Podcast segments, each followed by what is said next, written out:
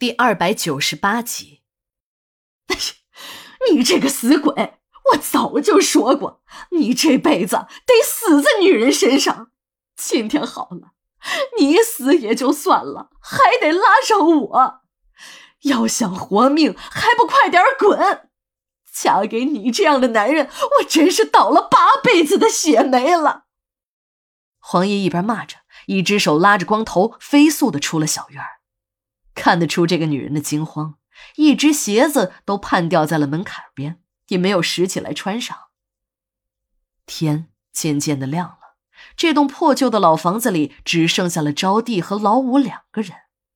这时候的招娣才开始仔细的打量了一下眼前的男人，矮小的身材，大大的脑袋，面容苍老，还有些微微的驼背，可能是因为个子太小，头又大。身材比例严重失调，那本不严重的驼背看起来却像是折了九十度的弯。招娣看着眼前的这个男人，马上联想起了何大头。这两个人无论是个头还是长相都十分的相似，只是这个老五由于常年的干农活，皮肤变得黝黑，也粗糙了很多。更重要的一点，这个男人不像何大头那样让他厌恶，不但不厌恶。心里还对这个老光棍产生了几分怜惜，还有几分似曾相识的感觉。老五被招娣上下一阵打量，脸羞成了牛肝色，低着头一言不发。招娣又看了一眼那面墙，这下看清了，墙上确实贴着一幅画那幅画一看就知道贴了好多年了，颜色已经褪得差不多了，但还是依稀的能够分辨得清眉目。虽然招娣昨晚已经看到了这个女人的相貌，但仔细的看了一会儿后，她还是被惊呆了。这哪里是什么仙姑啊？脸上的女人分明就是自己，自己身上的每一个特征，画上的人都有：下巴上的黑痣，露出半截的小虎牙，还有那两个浅浅的酒窝，每一个特征都那样的相符。这个女人是谁呀？她的画像又是怎么跑到这个老光棍的家里，还变成了仙姑供奉起来？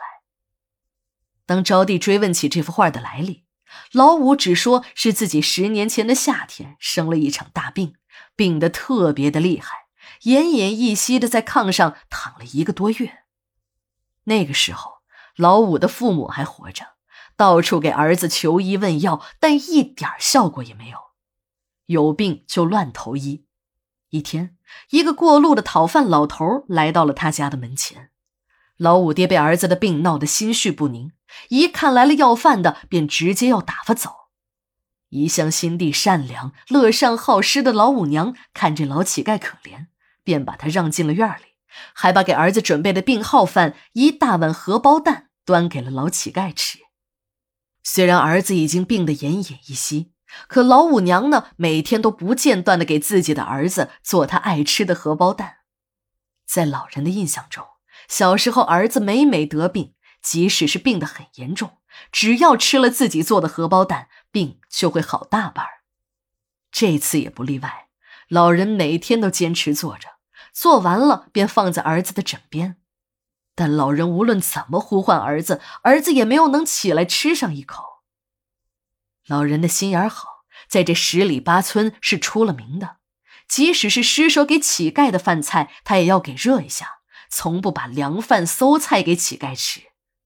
老人总是说，这吃百家饭、串千家门不容易，每天都要赶路，要是吃坏了肚子，那就麻烦了。这个老乞丐见了香喷喷的荷包蛋，胃口大开，狼吞虎咽的几口便爬进了嘴里。老五娘还在一旁唠叨着：“哎呀，慢点儿吃，有没有人跟你抢？别烫着了。”那老乞丐吃完，看都没看老人一眼，一抹嘴，转身离去了。第二天，同样的时间，那个老乞丐又出现了。也许是感觉昨天吃的还不够尽兴，今天一张嘴便要和昨天一样的荷包蛋。老五娘看着这个馋嘴的乞丐，只是笑了笑。就又把自己给儿子做的那碗荷包蛋端给了他。就这样，这个乞丐连续来了五天，每天都是吃的心满意足，拍拍屁股就走人。